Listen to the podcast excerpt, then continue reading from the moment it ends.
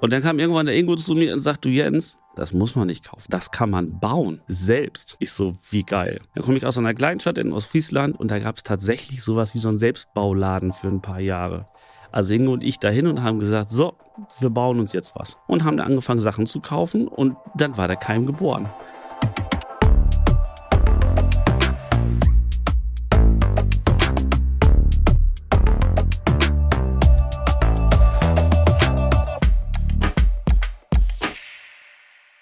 Hallo und herzlich willkommen zu einer neuen Ausgabe von Kilohertz und Bitgeflüster, dem HiFi-Podcast von HiFi.de.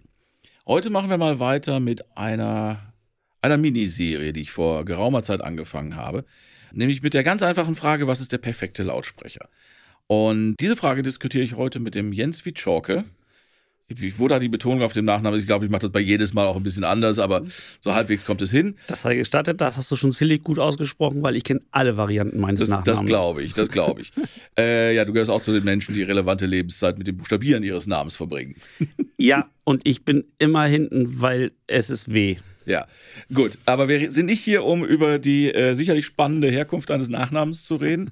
Vielleicht kommen wir da auch noch irgendwie drauf. Aber eigentlich sind wir hier, weil du bist Co-Founder und Chefentwickler von LyraVox, kann man das so formulieren? Das ist absolut richtig, ja, genau. Ge genau, erzähl doch vielleicht mal ein bisschen was, vielleicht kurz, weil ich bin mir nicht sicher, wie, viele, wie, wie bekannt die Marke ist, was du, ganz kurz was zu der Marke an sich. Ja.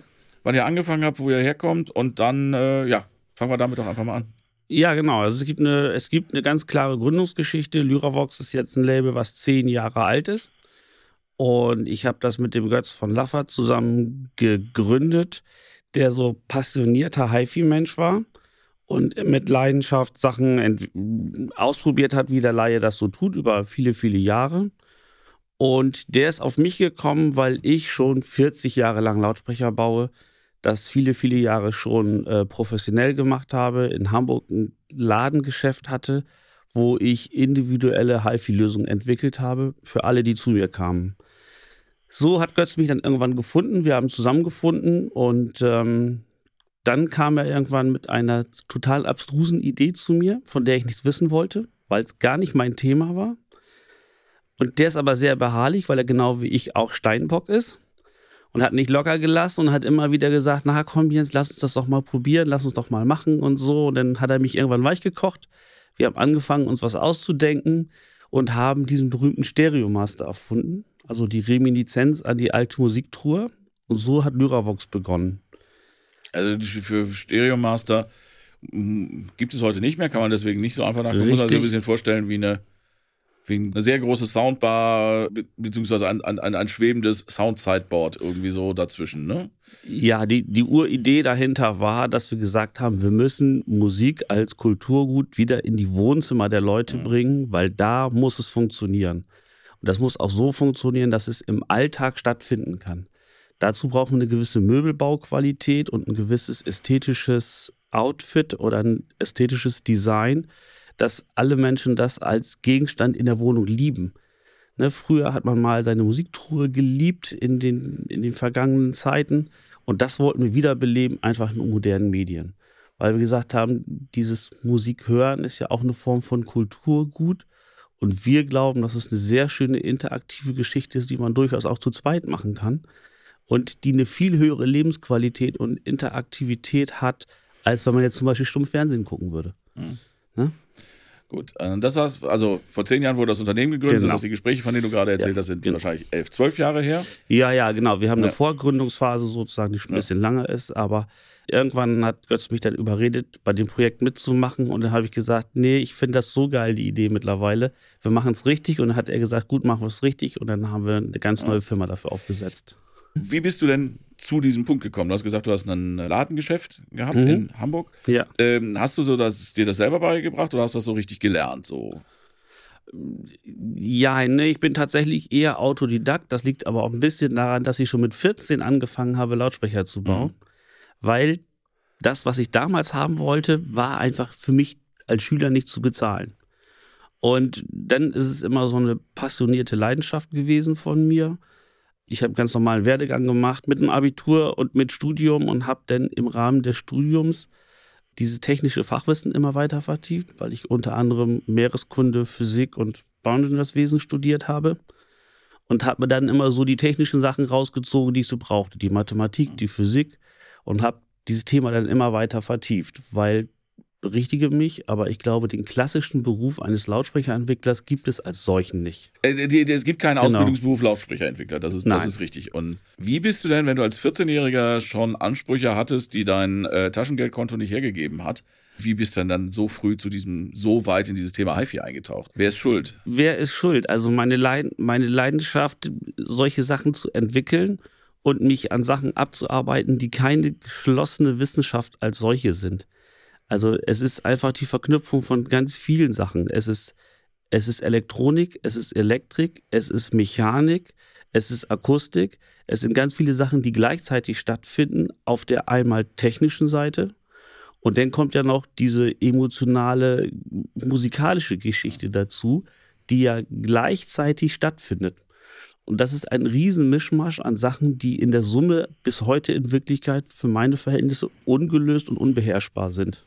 Ja. Und das ist das, was mich so von Anfang an gereizt hat, weil ich glaube, wir sind da immer noch nicht da, wo wir eigentlich sein wollen. Also wir haben noch immer nicht die Chance, so tief in Musik einzutauchen, wie wir es am liebsten tun würden. Und wir sind immer noch auf so einem Weg dahin. Ja, glaube ich dir alles, aber trotzdem, also ich habe mit 14 auch viel Musik gehört mhm. und ich habe mit Lego gespielt mhm. oder mit Lego gebaut. Vielleicht auch, ich weiß nicht, gibt's, ob das heute noch populär ist, aber so mit, mit Fischertechnik. Absolut. Ne, mit solchen Sachen. Also Absolut. da habe ich meine, technische. Äh, das heißt aber noch lange nicht, dass ich mit 14 einen Lautsprecher gebaut habe. Ich habe in meinem Leben noch keinen Lautsprecher gebaut. Also da muss ja trotzdem noch was anderes passiert sein. Ne, es, es gab einen Schulfreund von mir und wir haben beide die Stereoplay gelesen und wollten die Rangliste haben. Mhm. Wir wollten eine große Kabasse haben, wir wollten eine große Quadral-Titan haben, totaler Schrott, aber damals war das halt State of Art, das musste her. Und dann kam irgendwann der Ingo zu mir und sagt, du Jens, das muss man nicht kaufen. Das kann man bauen, mhm. selbst. Ich so, wie geil. Dann komme ich aus einer Kleinstadt in Ostfriesland und da gab es tatsächlich sowas wie so einen Selbstbauladen für ein paar Jahre. Mhm. Also Ingo und ich dahin und haben gesagt, so, wir bauen uns jetzt was. Und haben dann angefangen, Sachen zu kaufen und dann war der Keim geboren. Mhm. Also dann war die Basis gesetzt und ich habe angefangen, das, was ich mir nicht leisten konnte, selbst zu bauen. Und habe dann schnell festgestellt, na, so ganz einfach ist das jetzt doch nicht, wie immer erzählt wird. Mhm. Und das hat so eine Leidenschaft geweckt. Und ich habe damals auch selbst Musik gemacht und war dann irgendwann relativ schnell an dem Punkt, wo ich gesagt habe, so, mh, hm, was machst du jetzt eigentlich damit? Ne? Willst du die Musik wiedergeben oder willst du sie machen? Und mich hat dieses Bauen und Entwickeln an, an verschiedenen Sounds immer mehr interessiert als das Musik machen, weil ich immer das Gefühl hatte, ah, Leute, die es machen, davon gibt es schon so viele, die so gut sind. Das ist ähm, vielleicht nicht so meins. Aber die alle in die Lage zu bringen, zu Hause stattzufinden, das fand ich reizvoll. Ja. Okay, dann kommen wir jetzt mal zu der Kernfrage. Was ist der perfekte Lautsprecher? Und warum gibt es ihn nicht? So heißt eigentlich die Frage vollständig. Aber fangen wir mal mit dem ersten Teil ja. an. Was, was ist, Schrägstrich, was wäre der perfekte Lautsprecher für dich? Das ist eine lustige Frage, weil ich habe eine Vorlesungsreihe an der SAE gemacht und fange genau mit dieser Frage die Vorlesungsreihe an. Liebe Studenten, was ist der perfekte Lautsprecher? Und der Kernsatz ist, wir brauchen sowas wie ein umgedrehtes Mikrofon, eine infinitesimale Schallquelle, die wirklich klein ist, aber das Frequenzband über den vollen Umfang in den Raum imitieren kann. Und da wird schnell klar, dass alles, was wir machen, eine grobe Annäherung an diese Idee ist. Also mit diesem Infede und so weiter, also die, die, die Punktschaltquelle. Wir also brauchen eine Punktschaltquelle, ganz mhm. genau. Also für Stereo, äh, Stereo jetzt zwei, aber ist klar, also der Lautsprecher müsste unendlich klein sein, weil sobald wir eine räumliche Ausdehnung haben, fangen unsere Probleme an. Mhm. Und, das ja. heißt, du hast die, die, die, beide Fragen mit einer Antwort beantwortet eigentlich. Was ist der, was ist, wäre der perfekte Lautsprecher und warum gibt es ihn nicht? Genau. Also mhm. wir können nicht unendlich klein werden, weil große Töne, große Wellenlängen, viel Energieinhalt zu transportieren sind. Dafür müsst du große Luftmassen in Bewegung setzen. Und schon da erklärt sich, warum ein perfekter Lautsprecher nicht unendlich klein sein kann, obwohl wir ihn gerne klein hätten. Was würde denn dieser theoretisch ideale Lautsprecher können oder tun oder machen, was, was wir heute noch nicht mit den gegebenen Mitteln, sowas wie Physik und, ja. äh, und so weiter, was uns da im Weg steht, nicht können? Was, was würde dann passieren, wenn man in die, diese Theorie mal weiter Genau, wenn man diese Theorie weiterspinnt, kommt man zu dem Punkt, dass man sagt, ähm, alles, was wir im Lautsprecherbau tun, ist letztendlich eine Vermeidung von Fehlern. Wir versuchen, alle Fehler, die wir permanent machen, weil die Technik als solche noch fehlerbehaftet ist, zu vermeiden. Wir haben Sachen wie Laufzeitprobleme, wir haben Abstrahlungsprobleme, wir haben Resonanzprobleme, wir haben äh, parasitäre Schallabstrahlung, wir haben Beugung, wir haben Interferenz, wir haben eine Million Probleme mit unseren Lautsprechern und wäre die Schallquelle unendlich klein, hätten wir all diese Probleme nicht. Aber wir müssen damit leben, dass wir große Schallwellen mit hinreichend Energie in den Raum kriegen. Und da wird klar, dass eine unendlich wahrscheinlich kleine Membran das nicht leisten kann. Ähm, verstanden und genau das ist ja, ne, das meinte ich eben mit der die, die, Physik, die uns da im Weg steht. Es ist die Physik, die uns im Weg steht. Ähm, Na, und, ja. Du sprachst davon, dass Lautsprecherbau im Prinzip eine grobe Annäherung ja. an dieses Ideal ist. Was sind denn die Wege, äh, wie man sich da annähern kann? Was sind so die Wege, mit denen du dich versuchst, diesem Ideal anzunähern? Ich versuche letztendlich aus dieser Not eine Tugend zu machen und gucke mir an, wie so ein Lautsprecher als Gesamtgebilde funktioniert. Und besonderes Augenmerk habe ich da auf die Interaktion von Lautsprecher und Hörraum. Weil, wenn wir wissen, dass unser Lautsprecher viele Fehler macht oder systemimmanente Schwächen hat, die wir jetzt nicht als eine Marke nicht beherrschen können, sondern die niemand auf der Welt beherrschen kann, weil es einfach ein Thema ist, für das es tatsächlich noch keine technische Lösung gibt. Also es gibt eine Million Ansätze, die haben alle nicht zum, zur Lösung geführt.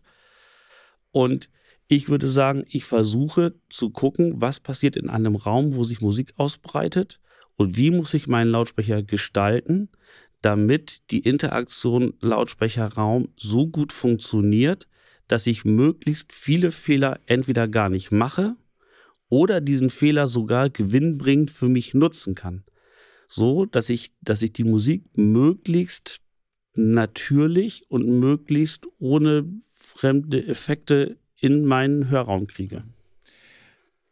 Bei dem Thema müssen wir, glaube ich, noch mal ein bisschen bleiben. Mhm. Ähm, also die Interaktion zwischen Lautsprecher und Raum. Welcher Raum? Das ist eben das Entscheidende. Das ist wirklich eine super Frage.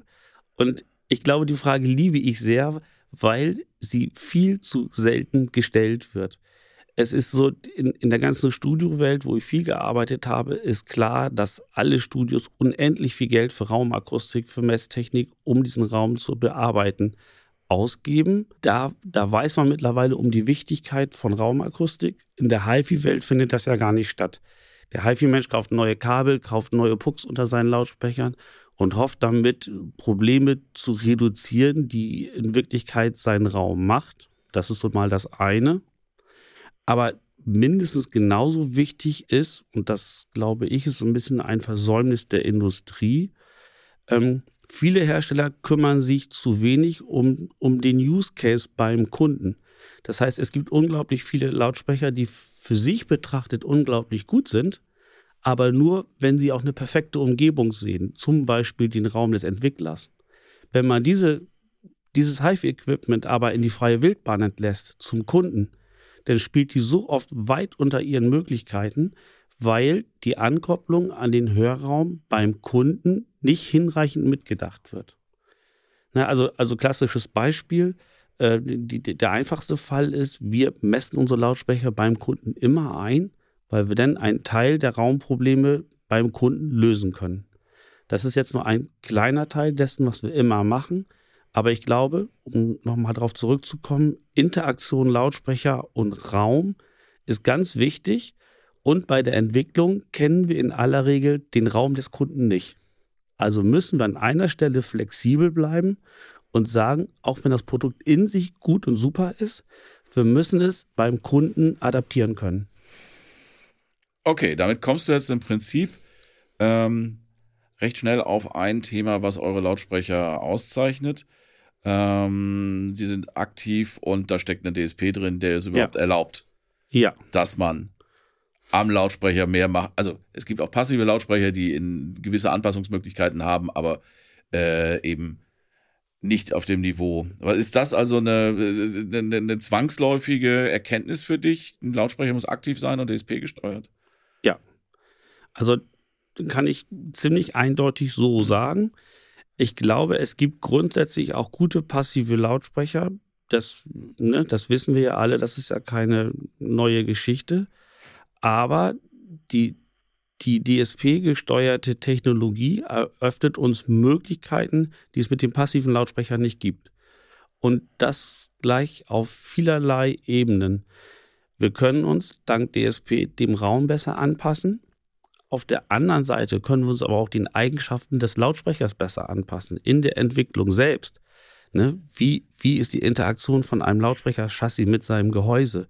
Wel welche Eigenschaften entwickelt der da? Da kann ich mit so einem DSP wirklich minutiös drauf hinarbeiten. Ich, ich kann Filter setzen, die ein halbes dB tief sind und mit einer Güte von 8 arbeiten. Ist im passiven Bereich Wunschdenken gibt es da nicht. Und ich kann mit einer Präzision arbeiten, die man auf dem passiven Wege so bis jetzt nicht herstellen konnte.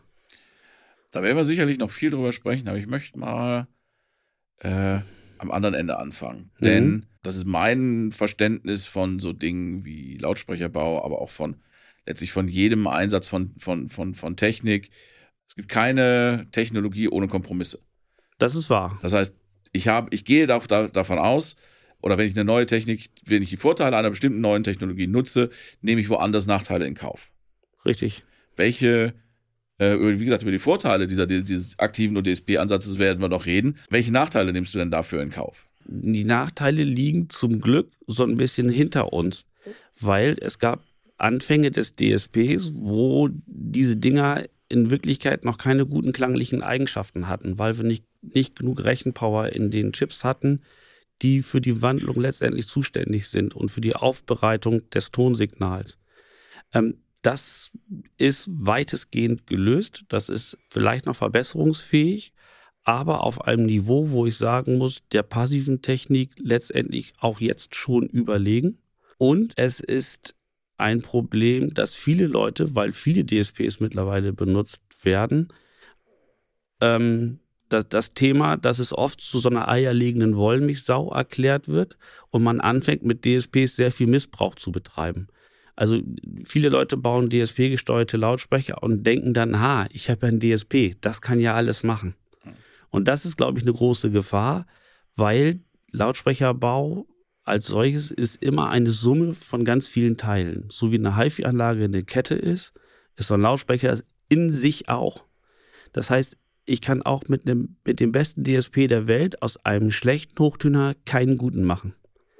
Ich kann seine Fehler reduzieren und das Machbare da rausholen, aber letztendlich gibt es eine Limitierung im Lautsprecherbau, der eben auch auf Mechanik und so zurückgeht. Da hilft mir auch das beste DSP nicht. Und, und das ist in der Entwicklung schwierig, weil oft Sachen miteinander verknüpft werden. Hoch- und Tieftöner jetzt mal im extremen Fall. Äh, da kommt ein DSP dazwischen, dann wird das schon irgendwie funktionieren. Aber die Fehler sind dann oft subtil und aufs erste Hinhören denkt man, ja, es ist irgendwie ganz geil.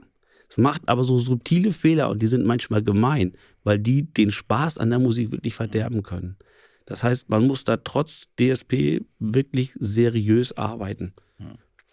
Ähm, ja, am, am, am anderen Ende des Qualitätsspektrums, ähm, weil wir ja hier einen relativ breiten Bereich so im Markt abdecken, was Tests Ja. angeht, sind das auch keine subtilen Fehler mehr. Also so gefühlt jede zweite Bluetooth-Box Mhm. wird halt über DSP auf irgendwelche, auf irgendeinen Tiefbass geprügelt, den man, Ja. äh, den man reinschreiben kann. Genau. Dass das aber dann fürchterlich klingt, weil die Box mechanisch längst an ihrem Limit angekommen Ja. ist und ist dann halt egal. Hauptsache, man kann da 30 Hertz reinschreiben. Das wäre so ein Beispiel dafür. Es ist ein absolutes Beispiel dafür, wie wie es das in der Autoindustrie auch gibt. Die Autoindustrie wirbt mit Zahlen von Beschleunigung 0 auf 100. Ne? Alle kennen diese Zahlen in allen Fachzeitschriften. Es ist ein total realitätsfremder Wert, weil kein Mensch braucht die Beschleunigung von 0 auf 100 am Stück, macht man im Autoleben nicht. Insofern ist die Sinnhaftigkeit dieses Werte total in Frage zu stellen. Und beim Lautsprecher ist es auch so, die Leute lesen so gerne so Prospektwerte. So, mein Lautsprecher kann 32 Hertz linear.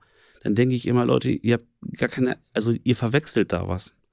Äh, ihr kauft Subwoofer, weil ihr mehr Bass wollt. Nein, ein Subwoofer ist keine, ist, ist kein Bass, ist eine Tiefbassergänzung. Der Bass findet eigentlich viel höher statt. Und ich glaube, viele Leute sind auf der Suche nach irgendwas und, und finden das vermeintlich in Prospektangaben. Das ist aber gar nicht das, was sie eigentlich wollen. Sie wollen nicht einen 30 Hertz Bass, sie wollen einen Bass, der zwischen 40 und 80 richtig geil performt. Das ist das, was sie suchen, aber das Prospekt verkauft ihnen was anderes.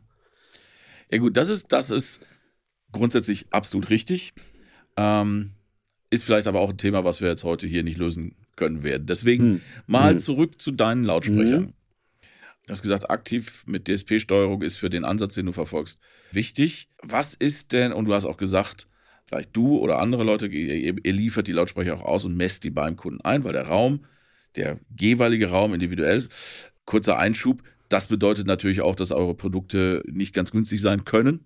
Richtig. Schon, schon allein deswegen, weil so viel, also wegen der Technologie, aber auch weil, weil so, ein, so ein Service da einfach drinsteckt. Ja. Das heißt, das ist jetzt auch nichts, nichts für die breite Masse. Nein. Ne? Jetzt bist du beim Kunden. Mhm. Also, nee, ich muss einmal kurz zurückspringen. Mhm. Einen Nachteil noch ergänzen. Es ist, ich weiß nicht, ob es, also es ist objektiv vielleicht kein Nachteil. Ich glaube, dass viele als Nachteil wahrnehmen. Es ist halt so ein bisschen, also der, dieser, dieses aktiven DSP-Ansatzes ist halt, die Spielerei ist weg. Ja. Ich, ich, kann halt nicht gucken, ah, guck mal, wie, wie klingen meine Lautsprecher denn mit irgendwie einem schicken Röhrenverstärker.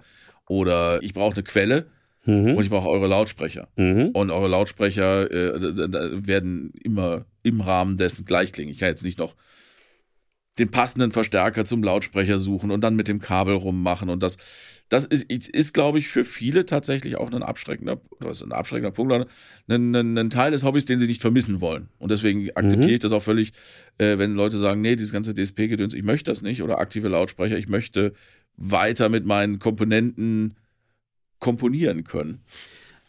Das, das ist wirklich ein Einwand, äh, der uns seitens der Händlerschaft am Anfang entgegengeschwappt ist und über den wir selbst auch nachgedacht haben und haben gedacht, naja, auf der einen Seite ist es schön, eine perfekte Lösung zu haben. Auf der anderen Seite ist es so, dass das Hobby der Leute besteht ja unter anderem auch darin, ihre Anlage zu entwickeln und immer weiterzumachen und besser zu machen. Und wir hatten tatsächlich so ein bisschen die Angst, dass wir den Leuten die, diese Spielwiese, nenne ich sie mal, so ein bisschen wegnehmen.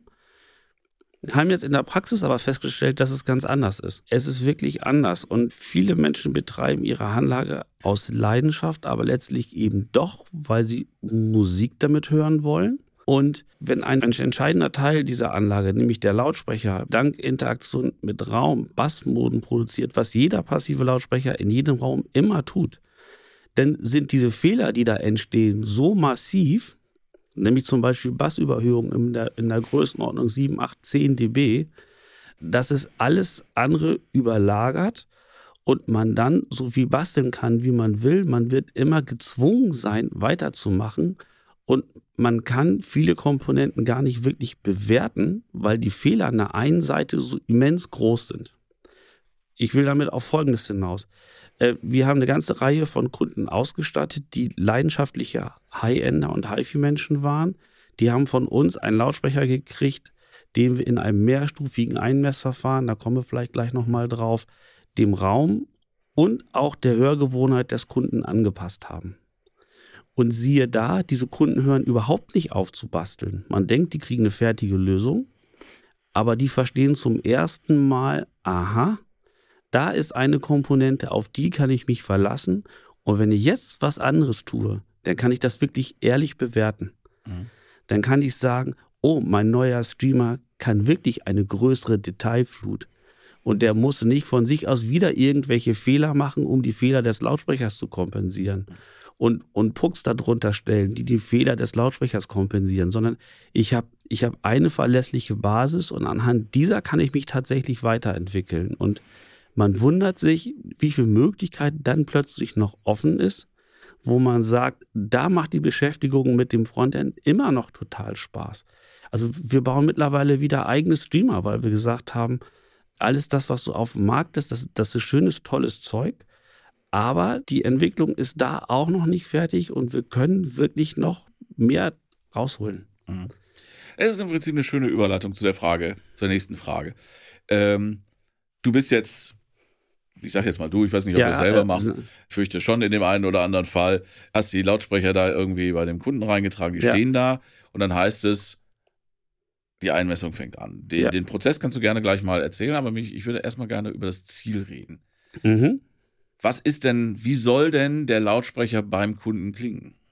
Was, was ist guter Klang? Was ist was ist richtiger Klang? Was ist ja. schöner Klang? Ja. Sind das drei verschiedene Fragen mit drei verschiedenen Antworten? Gut, richtig, schön. Ist das das Gleiche? Ja, also Götz und ich haben so eine Philosophie, die dann da sagt, es gibt eigentlich am Ende des Tages nur ein richtig. Mhm. Es gibt ein richtig und da sind wir wieder bei dem Thema perfekter Lautsprecher. Wir stellen immer wieder fest, je, je besser ein Produkt ist und je besser der Lautsprecher wird, desto größer ist die Bandbreite dessen, was man mit Spaß an Musik genießt. Mhm. Das heißt, der richtig, der richtig gute Lautsprecher, dem ist es völlig egal, ob ich, ob ich Stravinsky höre oder ob ich Motorhead auflege. Es ist immer so, dass ich sage, ich bin in dem, was, was der Künstler gemacht hat. Und ich, ich finde sofort Zugang dazu. Ich höre mir die Beatles an und sage, ja, das ist ein zeitgeschichtliches Dokument, das ist alt, aber genau so, wie es damals war, ist es.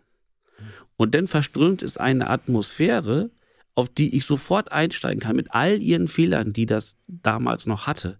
Aber es ist so, es ist so charming und es macht so einen Spaß, weil man so dieses, dieses Echtheitsgefühl hat. Und dieses Echtheitsgefühl kriegt man halt nur dann hin, wenn, wenn tatsächlich die ganze, die ganze Musikkette, mit der man das reproduziert, keine Fehler mehr macht. Die darf nichts interpretieren. Die muss wirklich durchhörbar sein bis auf das Quellmaterial. In der Sekunde, wo wir das schaffen, kriegen wir einen Zugang zu Musik, wo wir sagen, jetzt verstehe ich's. Es ist wie ein gutes Buch. Das, das Entscheidende eines guten Buches steht zwischen den Zeilen. Es ist nicht die Anzahl von A's, E's und U's. Mhm. Die ist bei einem guten und schlechten Buch gleich. Aber wie sie sortiert sind und was zwischen den Zeilen steht, das ist das, wo ich hin will. Und das ist auch das, wo ich in der Musik hin will. Ich will nicht nur einen linearen Frequenzgang in den Raum zaubern. Das, das kann jedes Einmesssystem mittlerweile. Sondern ich muss eine Summe aus ganz vielen Effekten gleichzeitig bedenken. Und das ist eine Mischung aus Technologie, technologischem Ansatz. Ich muss zum Beispiel im Raum einmessen. Ich muss aber auch so eine philosophische Idee mitdenken, wo ich sage, der Kunde lebt in seinen Räumen und jeder kann das, glaube ich, bestätigen, wenn er mit verbundenen Augen durch sein Haus geführt wird, dann wird er mit verbundenen Augen sofort wissen, in welchem Raum er ist, weil er sich den akustischen Abdruck seines Raumes merken kann. Mhm. Wenn ich jetzt hergehe und sage, ich nehme einen Lautsprecher, ich messe den da ein und nehme alle Charakteristika dieses Raumes raus, dann ist das Gehirn beim Musikhören so irritiert, dass es sagt, irgendwas ist hier komisch. Mhm. Ich kenne den Raum und das, was ich höre, ist aber eigentlich perfekt so, wie der Raum eigentlich gar nicht ist. Das funktioniert nicht. Das heißt, wir machen es tatsächlich auch anders. Wir messen ein, ganz technisch. Und ich mache erstmal so ein paar Messungen, wo der Lautsprecher noch nicht eingemessen ist und gucke mir die, Re die Reaktion des Raumes an. Dann kriege ich eine Frequenzgangskurve, die entsprechend des Raumes ist. Und diese Frequenzgangskurve, die lasse ich in dem Sound drin. Wenn ich zum Beispiel eine, eine Kurve finde, wo der Hochtonbereich relativ stark abfällt, dann werde ich nicht hingehen und den dramatisch anheben. Ich werde ihn vielleicht linearisieren, aber so ein bisschen dieses Geschmäckle des Raums muss da drin bleiben, sonst fühlt der Kunde sich in dem Raum beim Musikhören nicht wohl. Also es ist bei der Raumbehandlung ähnlich wie beim Lautsprecherbau. Ich muss mich dem Ideal annähern, aber ich kann nicht über die Wahrheit der Physik hinwegbügeln. Mhm. Ne? Physik ist immer noch Version 1.0. Damit müssen wir leben bis in alle Steinzeit. Äh, DSPs, Digitalverstärker sind jetzt Version 5.0 oder irgendwie sowas. Die werden immer besser, aber sie können das Urproblem erstmal so nicht lösen. Und, und da muss ich dann versuchen, diese Brücke zu schlagen, eine Technik zu haben, die in sich keine Fehler macht, sich perfekt auf den Hörraum anpasst, wohl wissend, dass der Raum nicht perfekt sein wird, bei keinem mhm. Kunden in der Regel. Ja, Raum ist äh, halt ein ganz wichtiges Thema. Ich möchte aber trotzdem nochmal zu dem zum Anfang deiner relativ langen Antwort zurückgehen, weil das klang zwischenzeitlich so, als wenn du einen gut aufgestellten, gut eingemessenen Studiomonitor beschreibst, der in meiner Erfahrung vielen auf Dauer zu analytisch, zu anstrengend ist. Mhm. Ist, ist, dieser perfekte Studiomonitor das Ideal, was du beschrieben hast? Oder was, mhm. genau, was, genau. was unterscheidet in deinem Ohr, in deinem Kopf dann eben einen guten Lautsprecher von dir von einem super analytischen Studio-Lautsprecher? Das ist, glaube ich, ganz wichtig, dass man da auch nochmal drauf eingeht. Genau, also das, das ist wirklich wichtig, weil ich ja auch in der Studiowelt gearbeitet habe und ich sage immer, es sind die zwei Seiten eines Tresens. Mhm. Die eine Seite in der Studiowelt, die muss aus dem realen musikalischen Ereignis ein Modell bauen. Dazu benutzen sie Studiolautsprecher, die in sich sehr ehrlich und durchhörbar sind und die in der Lage sind, aus einem großen Ganzen ein, ein Modell zu bauen, das verkauft wird in Form eines Streams, in Form eines Datenträgers, kommt es zum Kunden.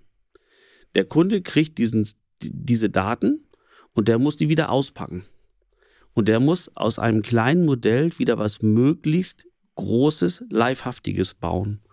Und und, und dazu ist klar, dass der Lautsprecher, der beim HiFi-Kunden, beim Konsumer steht, ein anderes Profil hat als das, was im Studio steht.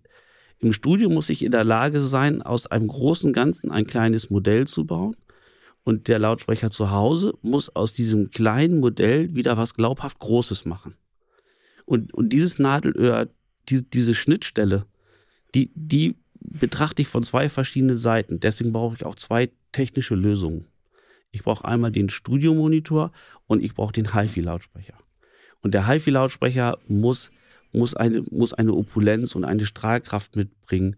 Der, der darf sich entfalten, der darf irgendwie Leben in die Bude zaubern, der darf ganz viele Sachen machen, die so ein Studio-Lautsprecher nicht darf, weil wenn ich, wenn ich dieses Modell baue, dann ne, und ich habe da schon Effekte drin, die mein Lautsprecher macht, dann wird das kein, wird das Modell nicht gut. Mhm. Dann sind schon Effekte auf diesem Modell, die da nicht hingehören.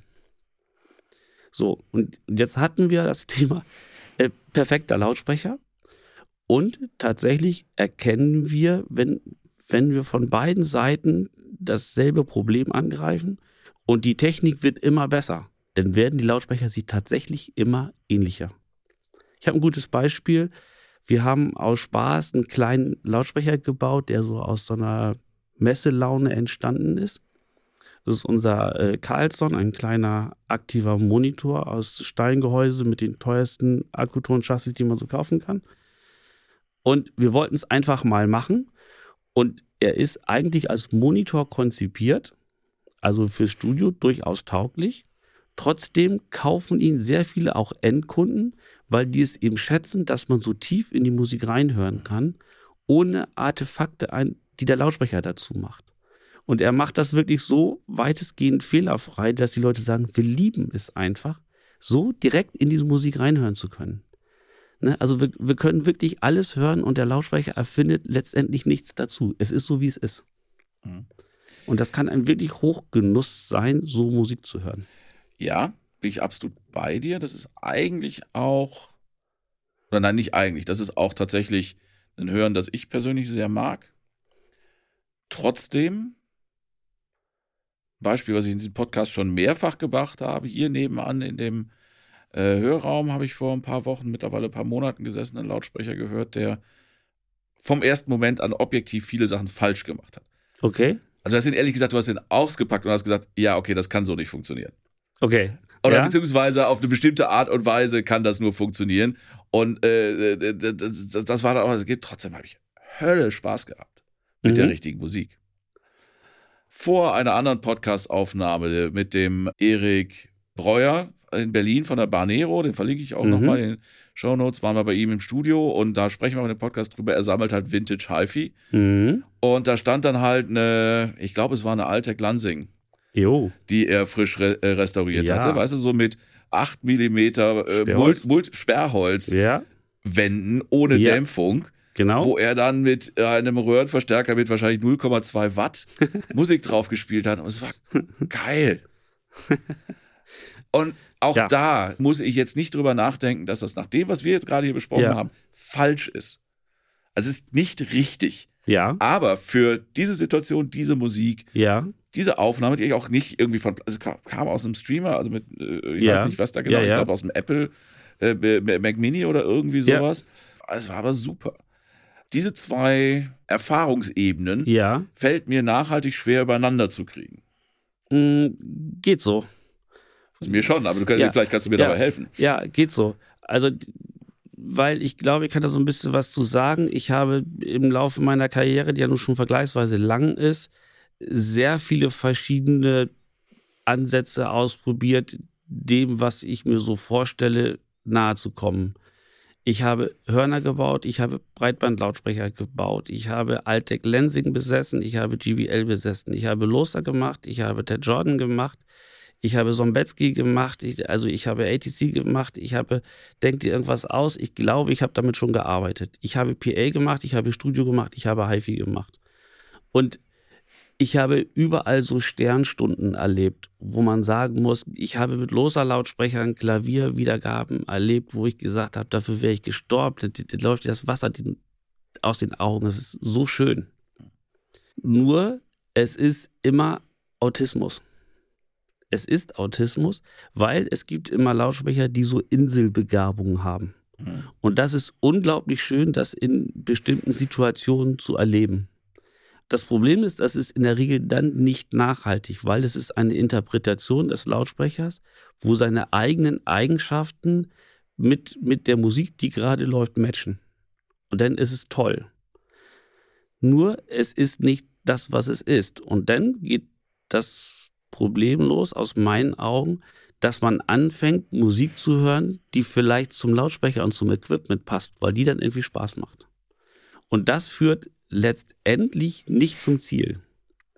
Weil ich will mir ja von meinem, also ich kenne das aus eigener Erfahrung, ich habe so ein Erlebnis gehabt mit, mit Eckhörnern und so, die, ne? Und, und dann hörst du ein Stück und dann denkst du, ja, ich hab's, geil, so soll es sein. Kommst am nächsten Tag rein, hörst das nächste Stück und denkst, jetzt geht das Schieben wieder los. Und, und das ist das, was ich persönlich nicht möchte. Ich möchte, dass der Kunde nach Hause kommt und sagt, ich habe gerade ein Konzert gehört von einer Band, die ich vorher nicht kannte. Und, und ich darf das nochmal hören auf einer Konserve. Und ich habe, vorausgesetzt, die Arbeit im Tonstudio war gut, ich habe sofort wieder das Gefühl, dass ich sage, ja. Und wenn die Musik impulsiv war, dann soll mein Lautsprecher es bitte auch impulsiv machen. Wenn die Musik knallt, dann soll es knallen. Wenn die Musik lieblich ist, soll es lieblich sein. Und die, diese ganzen Inselbegabungen, die, die, die will ich sozusagen in einem Lautsprecher zusammenfassen. Also ich brauche sozusagen alle Eigenschaften, die ich so im Laufe der Jahre gesammelt habe. Äh, Dynamik, Verfärbungsarmut, Ansprechverhalten, Phasenrichtigkeit, Gruppenlaufzeit, Ausschwingverhalten, Klirrverhalten. Also das, das ist ja unendlich viel. Und ähm, das versuchen wir in ein Ganzes so zu, so zu verbauen, dass alles gleichermaßen wirklich Spaß macht. Mhm. Das ist so der Ansatz.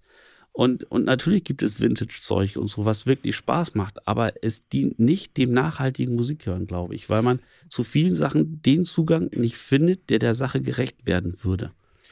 Äh, ich stimme dir zu und widerspreche dir gleichzeitig. Ich finde, also ich denke schon, wenn, ich finde es völlig legitim, wenn ich jetzt sagen würde, ich höre halt nur Jazz aus den 40ern und 50ern Originalaufnahmen. Ja, Ähm, weil das ist so ein bisschen meine Theorie, weil auch das durchaus zu der Musik passte, die wir da beim Erik gehört haben, ja, die halt für solche Lautsprecher, für Ja. diese Art des Hörens gemacht ganz wurde. genau. So, deswegen so gut matcht. Ja, Ich, ich stimme dir absolut zu, du kannst damit nichts anderes hören. Oder der andere Lautsprecher, wenn ich mal, wenn ich mit ACDC und äh, Motorhead für den Rest meines Lebens glücklich werden würde, dann wüsste ich, welchen Lautsprecher ich zu Hause stehen hätte.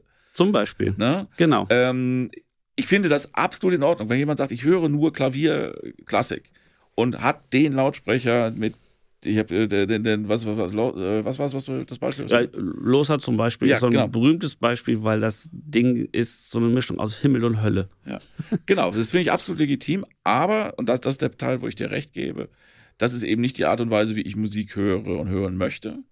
Ich finde ähm, äh, an diesem, diesem Hobby und, und, und in meinem und, diesem Beruf das Spannende, dass ich halt äh, ganz viele sehr unterschiedliche Musik hören kann und kennenlerne. Mhm. Und das ist das, deswegen lande ich also, nein, ich habe keinen äh, Lyrabox zu Hause stehen, das kann ich mir nicht leisten. Aber würde ich vielleicht auch nicht wollen, weiß ich nicht. Ich habe halt meinen Lautsprecher äh, oder meine Art des Sounds irgendwie gefunden, der eben genau das auch kann, auf dem Niveau, was, was, was ich so machen kann, mit dem man sehr viel verschiedene Musik mit Spaß hören kann. Mhm. Wunderbar. Nach, Ja. nach diesem kleinen Exkurs so in, in, in Richtung Vintage HiFi kommen wir jetzt mal Ja. zu dem Punkt.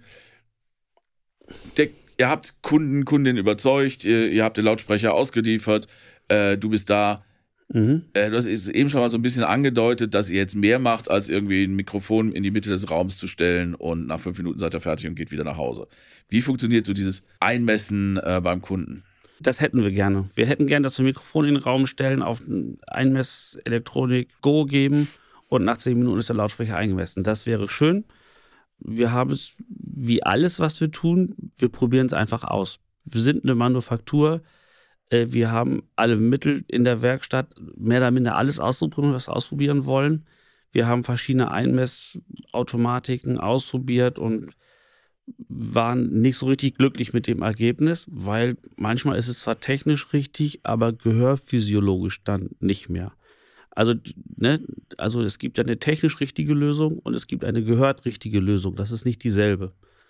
Und, und so machen wir es dann beim Kunden auch. Wir kommen zum Kunden, wir stellen die Lautsprecher auf und dann fangen wir erstmal mit dem Kunden an zu sprechen, was der sich so wünscht, wie man das da so machen könnte. Oft geht es darum, die Lautsprecher nochmal anders zu positionieren oder sowas, weil auch Aufstellung ist selbst bei einem eingemessenen Lautsprecher natürlich nicht egal.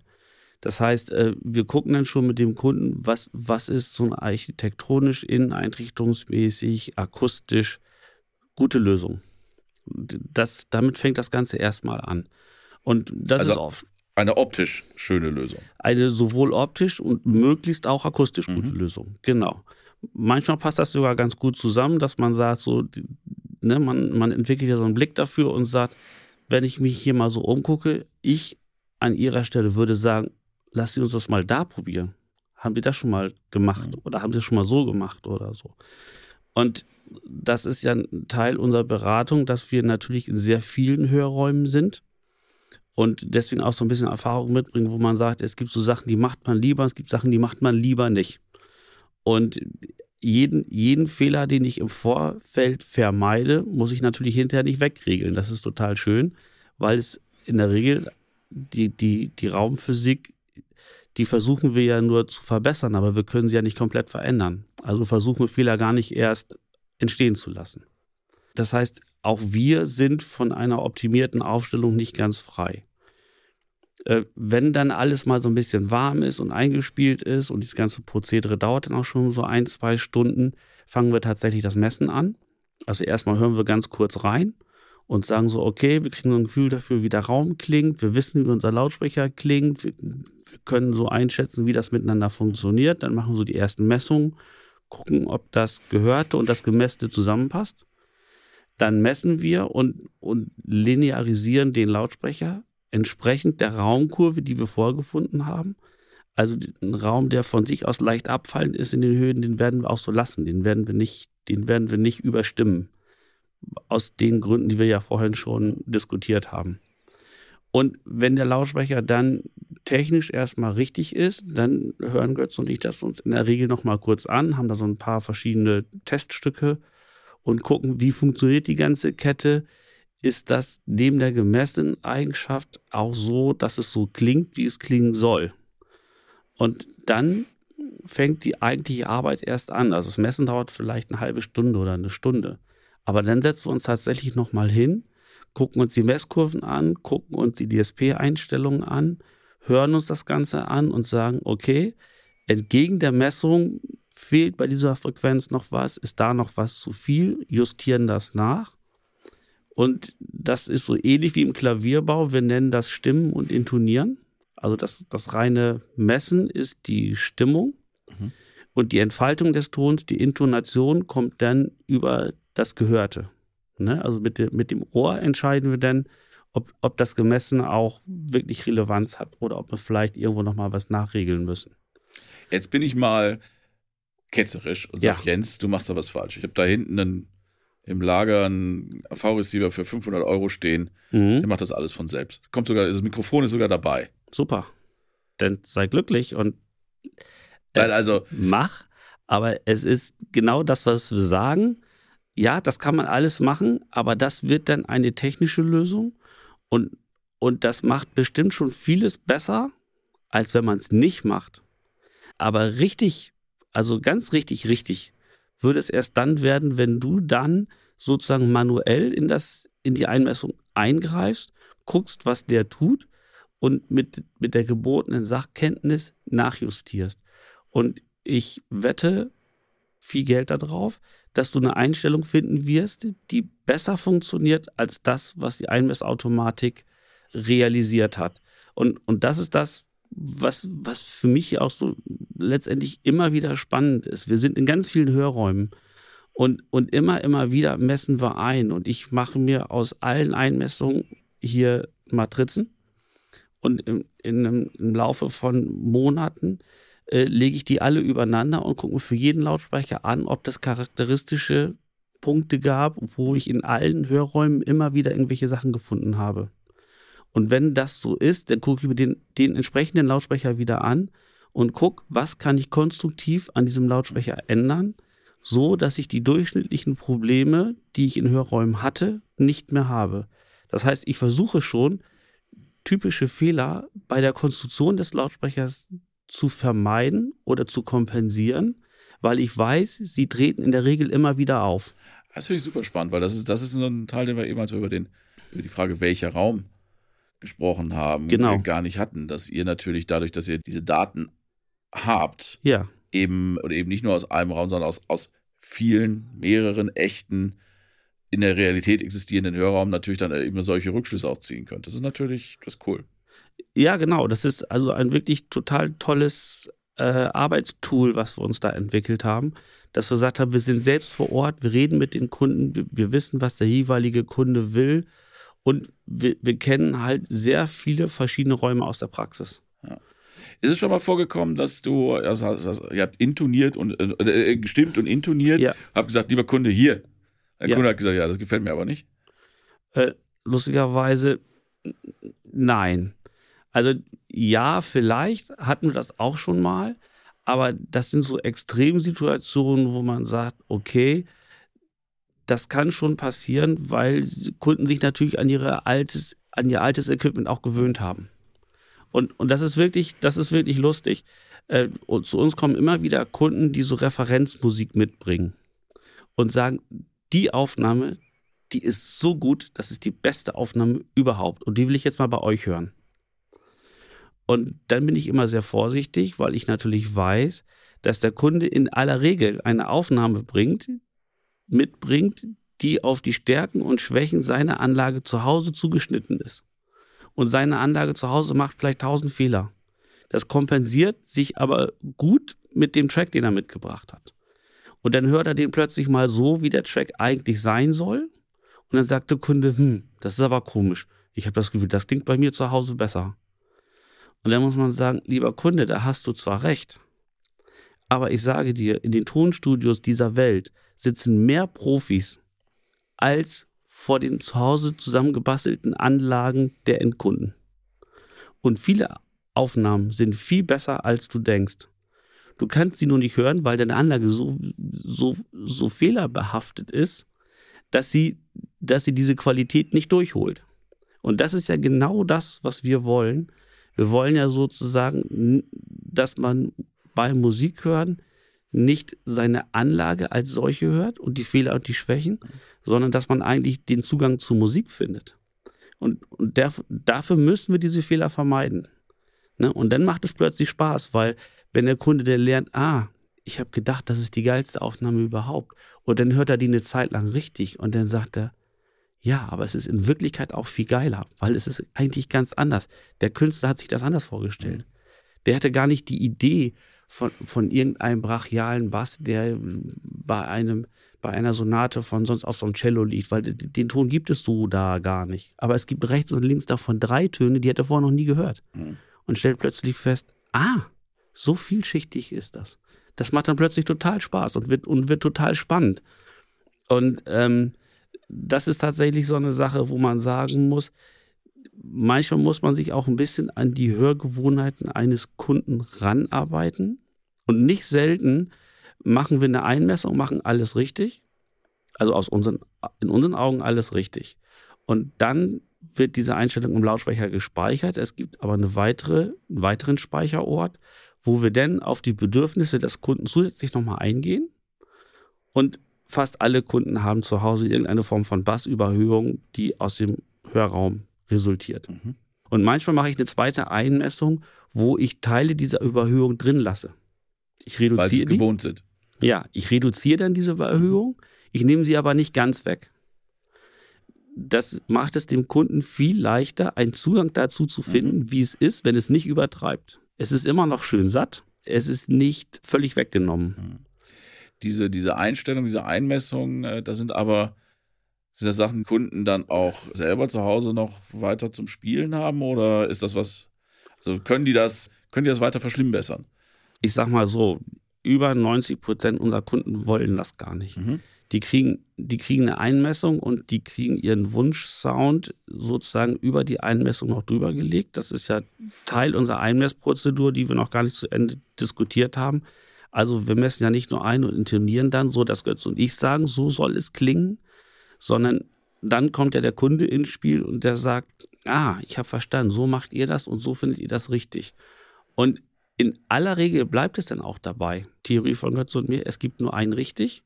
Und viele Leute erkennen das dann auch relativ schnell und sagen, das ist super. Mhm. Das, das ist endlich nicht mehr, das, das Saxophon schreit nicht mehr, äh, die Geige sägt nicht mehr und trotzdem hat sie unglaublich viele Töne, es macht Spaß. Aber es kann eben sein, dass es so Wünsche gibt, wo der Kunde sagt, oh, ich bin so ein Bassfetischist, ich stehe einfach auf diesen drückenden, hämmernden Sound. Und dann sagen wir, gut, wir machen das zweite Setup, da machen wir diesen drückenden, hämmernden Sound drauf. Und wenn du willst, dann hörst du einfach mit C2, das ist ein hämmernder Sound. Und wenn du hören willst, wie es, wie es naturgemäß ist, gehst du wieder zurück auf C1 und hast es so, wie es, wie es gehört. Und wir stellen fest, für alle Kunden, denen wir so einen Spezialsound bauen, die kannst du nach einem halben Jahr wieder besuchen. Die benutzen das alle nicht mehr durch die Bank weg, alle nicht. Gut, aber das hast du eben schon gesagt, also über dieses persönliche Hörprofil ist der Zugang leichter und dann kann man das mal äh, ausprobieren, hin und her schalten ja, und. Genau. Achso, Entschuldigung, genau, das habe ich vergessen. Und weil es die meisten Kunden gar nicht machen. Aber unser System ist im Prinzip offen. Und wenn so ein Kunde Sachkompetenz mitbringt, wir haben ja viele Kunden, die sich auch wirklich ganz gut auskennen, die haben schon mit Dirac gearbeitet, die haben schon mit so einem Messsystem gearbeitet, die wissen, wie sowas funktioniert. Und dann habe ich auch keine Hemmungen, die Kunden in das System reinzulassen. Die können sich da über eine USB-Schnittstelle reinspielen in den Lautsprecher. Und viele Ebenen sind gesperrt, da kommt der Kunde nicht ran. Aber zum Beispiel die Raumeinmessung, da darf ein Kunde, der da Lust zu hat, auch drin spielen und kann das dann verändern. Dann kriegt er einen der freien Speicherplätze und dann sagt man, du auf Speicherplatz 1 kannst du mal deine eigenen Versuche machen und mach das doch einfach. Und dann guckst du mal, wie das funktioniert. Und, und unsere Einmessung liegt auf Speicherplatz 2 und 3. Und wenn du dann unsicher bist, schaltest du mal zurück und, und probierst. Mhm. Das ist zwar sehr selten, aber grundsätzlich ist das möglich. Ja, okay. Finde ich spannend. Wir sollten aber jetzt vielleicht mal, damit nicht der Eindruck entsteht, Lyra-Vox wäre eine Softwarefirma, vielleicht nochmal kurz über die eigentlichen Lautsprecher, also den physischen Teil der Lautsprecher.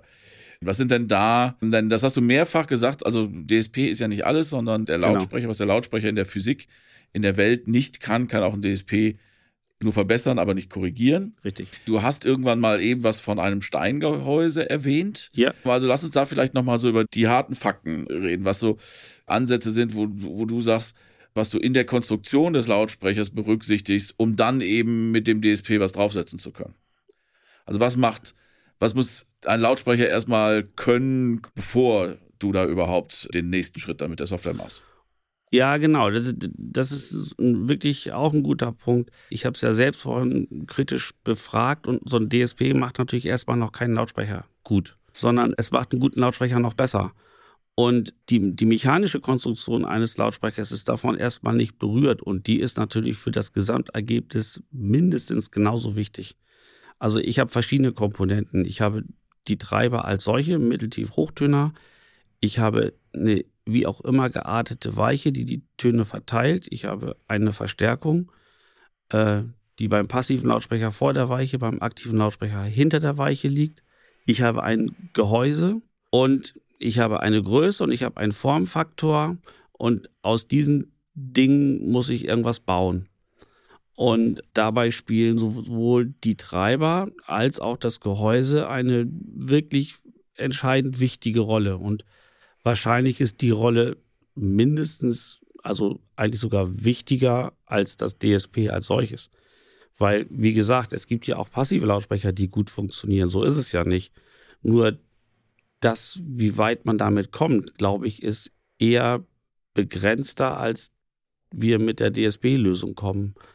Und auch, auch beim Lautsprecher als solchem machen wir uns schon sehr viel Gedanken, wie, wie das Zusammenspiel ist so, dass es in einem normalen Raum wirklich toll klingt.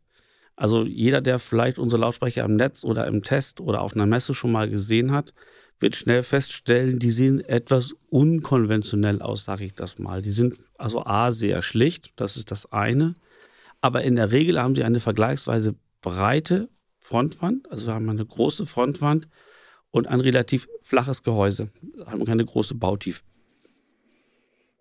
Und das ist, das ist, das ist, also A, mögen wir das Bauhaus gerne, aus dem dieses Design entlehnt ist und wir mögen das gerne leiden.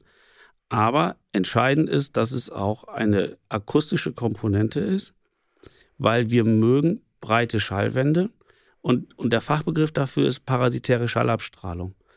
Das heißt, die, die, die Membran, die die Luft bewegt und auf eine große Schallwand trifft, da ist der Schall nicht in der Lage, sich sofort um das Gehäuse rumzubeugen, sondern er erhöht erstmal den Strahlungsdruck auf der Membran. Und das ist schön, weil alle akustischen Instrumente, die wir so kennen, in der Regel eine größere schallabstrahlende Fläche haben als die Membran, die sie nachher wiedergibt beim Lautsprecher. Das heißt, wir brauchen zur Schallabstrahlung Unterstützung. Und diese Unterstützung liefert mir die große Schallwand. Das heißt, die Schallwand ist Teil der schallabstrahlenden Fläche des Lautsprechers. Und weil in der Regel ein, ein menschlicher Körper, eine Gitarre, ein Cello, ein Bass, ein Schlagzeug physisch groß sind, brauche ich auch, wenn es irgendwie geht, eine physisch große Schallwand, um diese Kraft und um diese Energie direkt zum Hörer zu transportieren. Warum gehen dann Kolleginnen und Kollegen von dir den exakt anderen Weg und versuchen möglichst schmale Lautsprecher zu machen, die sich möglichst, möglichst direkt am Ende der Sicke von dem vom Chassis wegrunden? Richtig. Es ist, also ich habe es ja am Anfang schon gesagt, das Ideal eines Lautsprechers wäre eine unendlich kleine Punktschaltquelle. Und aus dieser Theorie heraus fangen die Lautsprecherentwickler an und sagen, okay, wir kriegen es nicht hin, aber wir können zumindest die Frontwand so klein wie möglich machen und machen dann die Frontwände schmal. In, in der Hoffnung, dass sie, dass sie dieser Punktschallquelle näher kommen, als wenn die Schallwand breit ist. Ich sage immer, das könnt ihr zwar so machen, aber erstens finde ich es ästhetisch nicht schön und zweitens habt ihr das Problem, dass der Schall sich sofort um den Lautsprecher rumbeugt und ein großer Energieteil des Lautsprechers, der, der seiner Abstrahlung nach rechts und links stattfindet. Und zwar gegen die Wände des, des Hörraumes und gegen den anderen Lautsprecher. Und da will ich die Energie im ersten Punkt gar nicht haben. Ich will die erste Energiewelle so viel wie möglich beim Hörer haben und nicht an der Zimmerwand und am anderen Lautsprecher. Und um diese Energie möglichst stark zum Hörer zu transportieren, benutze ich diese große Schallwand wohl wissend, dass die auch Nachteile hat. Als da wären? Aber immer, wenn ich Nachteile habe und ich sie kenne, dann kann ich sie sozusagen bearbeiten. Mhm. Und ich habe ein relativ starkes Bündelungsverhalten dieser, dieser breiten Schallwände. Und man sagt immer, man will den Schall ja ideal im Raum verteilen. Da ist natürlich eine breite Schallwand erstmal gar nicht so geil. Wir haben das aber konstruktiv anders gemacht. Wir haben gesagt, wir benutzen die Vorteile dieser breiten Schallwand und die Nachteile, die bekämpfen wir ganz konstruktiv, indem wir uns auch das zunutze machen. Die erste Wellenfront unseres Hochtöners kommt mehr oder minder direkt bei uns an, weil die Beugung um das Gehäuse klein ist. Und da, wo sozusagen durch die geringe Beugung die Richtwirkung stark wird, da fehlt uns im Raum Hochtonenergie. Ne? Am Hörplatz nicht, aber im Raum. Der berühmte Diffusschall. Mhm. Und dafür haben wir einmal einen Deckelhochtöner, der ganz gezielt da, wo die Richtwirkung der Box zunimmt, zusätzlich Hochtonenergie in den Raum spielt. Okay. Und zwar genau in dem Maß, wo die Box anfängt zu richten, macht der Deckelhochtöner diesen Klang wieder auf mhm. und macht den großen Vorteil, dass er in der Regel Wand und Decke anregt und, und der Schall, der einen von da erreicht, hat so viel Zeitversatz, dass es für das Gehör immer indirekter Schall ist. Das heißt, das Gehör nimmt einen großen Raum wahr, weil viel Diffusschall kommt, aber die Ortung und die Lokalisierung der Instrumente auf der Bühne macht die erste Welle mhm. und die kriegt der Hörer durch die breite Schallwand direkt. Das heißt, er hat sehr viel Direktinformation, kann eine sehr genaue Ortung auf das, der Bühne bei, darstellen. Bei allen euren Lautsprechern, die aktuell baut? Ja, das ist Grund, Hochtöner? Das machen wir grundsätzlich immer so. Also auch den kleinen? Ja. Okay. Genau, wir machen das überall so. Und ähm, das heißt, diese breite Schallwand kompensieren wir durch einen Deckelhochtöner und je nach Größe der Box durch segmentierte Gehäuse. Also wer, wer die Lautsprecher kennt, wird das sehen. Je größer unsere Gehäuse werden, desto stärker sind die segmentiert, bestehen also aus Einzelgehäusen, wo man immer durchgucken kann. Die haben so Schlitze, mhm. weil die wie so Kuben aufeinandergestellt sind. Und diese Schlitze sind erstens hübsch, aber zweitens akustisch extrem wichtig, weil wir der auf der Front aufgebaute Druck, der wird partiell durch diese Schlitze hinter die Box gelassen. Und wir können unsere Box 180 Grad umdrehen und von hinten messen. Und wir werden feststellen, unsere Box misst sich auch von hinten stetig linear. Die fällt zu den Höhen kontinuierlich ab und hat keine Auffälligkeiten im Frequenzgang, auch nach hinten nicht. Warum ist das wichtig? Und das ist relativ wichtig, weil so ein Lautsprecher ja eben gegen alle Wände auch reflektiert und die Reflexion von der Wand den Hörer ereilt. Und irgendwann erreicht dich die Reflexion der Schall, der von der Wand hinten zurückkommt. Und wenn da der Lautsprecher nicht gut klingt, dann mischt sich guter Klang von vorne mit schlechtem von hinten und das kann nicht sinnvoll sein. Okay. Das heißt, äh, das ist sozusagen eins unserer Punkte, wo wir sagen, ähm, wir müssen ja überlegen, wo steht so ein Lautsprecher und wie funktioniert so ein Ding. Und wenn wir jetzt sagen, wir stellen ein Mikrofon vor die Box und messen da einmal unsere Frequenzgänge und Wasserfallspektren und was wir nicht alles tun, dann ist das wunderschön. Aber wir müssen uns doch bitte auch um das kümmern, was so eine Box nach hinten tut.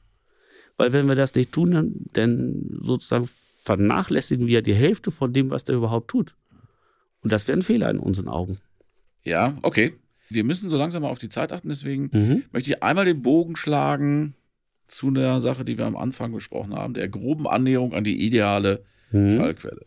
Äh, wir haben jetzt viel darüber gesprochen, äh, wie du dich im echten Leben mit Physik und solchen äh, äh Ärgerlichkeiten da ja. Äh, äh, annäherst. Bist du fertig? Oh, noch lange nicht. Wirst du jemals fertig? Ich hoffe nein. Das bringt mich direkt zu der zweiten Frage, weil es ist ja jetzt nicht das erste Mal, dass ich dieses, diese Fragestellung mit Kollegen von dir äh, diskutiere. Ja. Äh, und ja, ich habe wieder andere Antwort. Warum, ihr macht alles das Gleiche. Ihr baut Lautsprecher. Warum seid ihr euch nicht einig? Oh, wir sind uns im Prinzip alle total einig. Das sieht nur anders aus. Woran liegt das? Und es liegt daran, dass es so viele verschiedene Ansätze gibt, auf dasselbe Problem hin eine Lösung zu entwickeln. Man, man sagt ja immer, es gibt viele Wege, die nach Rom führen. Und so ist es im Lautsprecherbau auch. Jeder entwickelt so eine Philosophie für sich auf, auf der Suche nach dem idealen Lautsprecher. Und, und jeder versucht auf seine Art und Weise Sachen gut zu machen und Fehler zu vermeiden. Aber die, die Technik machen wir uns nichts vor, das ist ja ein Anachronismus, den wir da benutzen. Das ist ja ähnlich wie ein Verbrennungsmotor. Die Technik ist über 100 Jahre alt.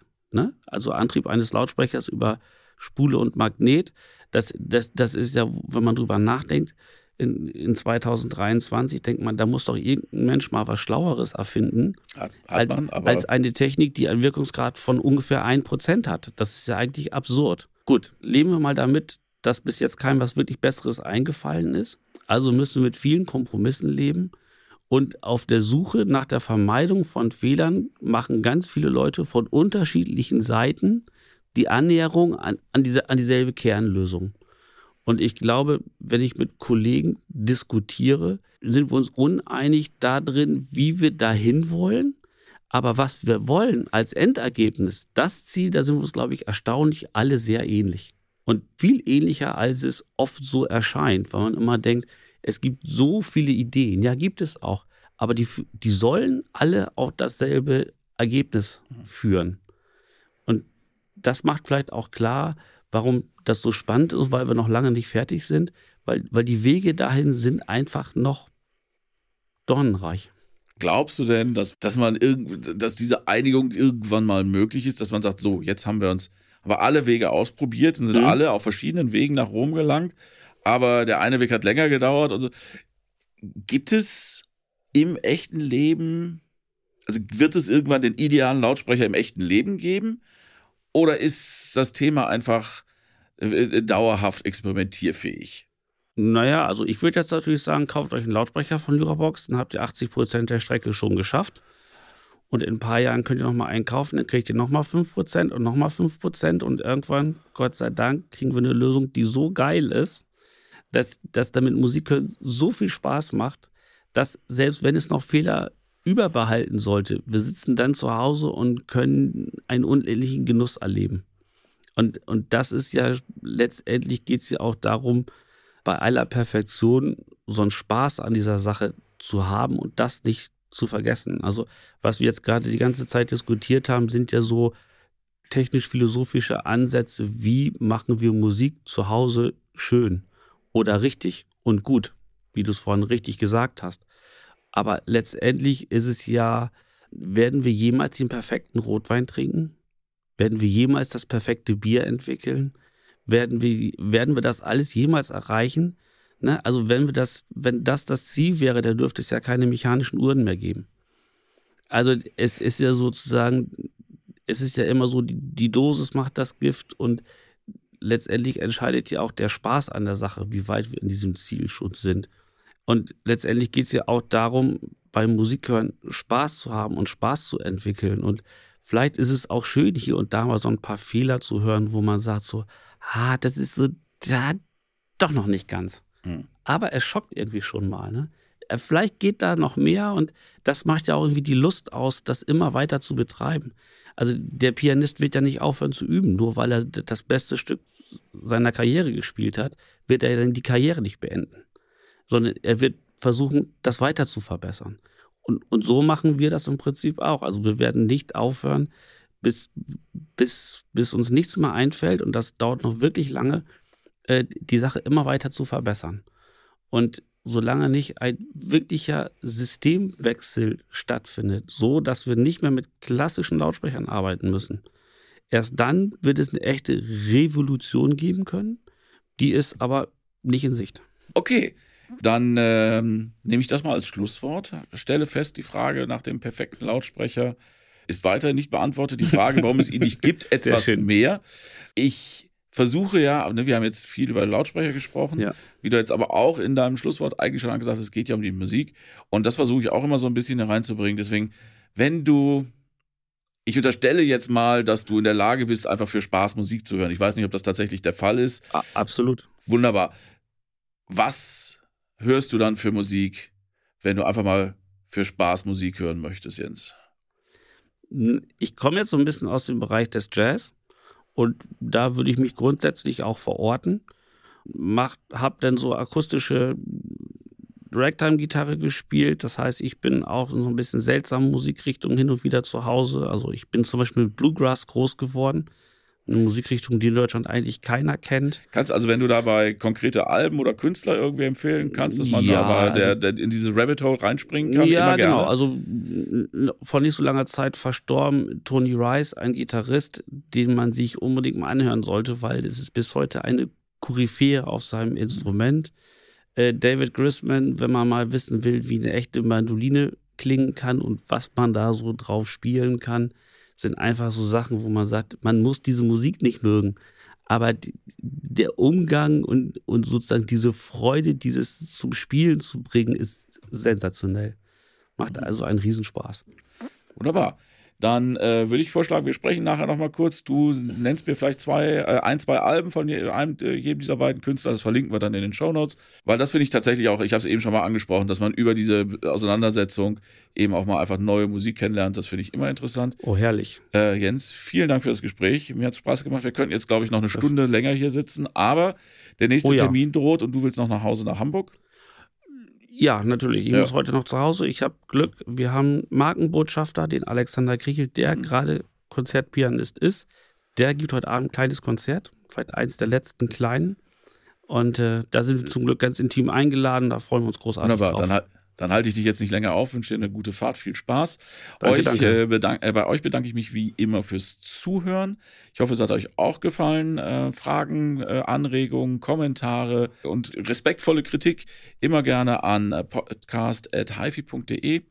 Wenn ihr diese Folge gemocht habt und die nächste Folge vielleicht auch hören möchtet, ähm, dann lasst uns gerne ein Abo da bei einem Podcast-Dienst eurer Wahl. Eine Bewertung, äh, eine ehrliche Bewertung, eine ehrliche 5-Sterne-Bewertung hilft uns natürlich auch immer. Da freuen wir uns auch drüber. Und ansonsten hören wir uns in zwei Wochen wieder bei Kilohertz und Bitgeflüster, dem HiFi-Podcast von HiFi.de. Vielen Dank. Danke auch.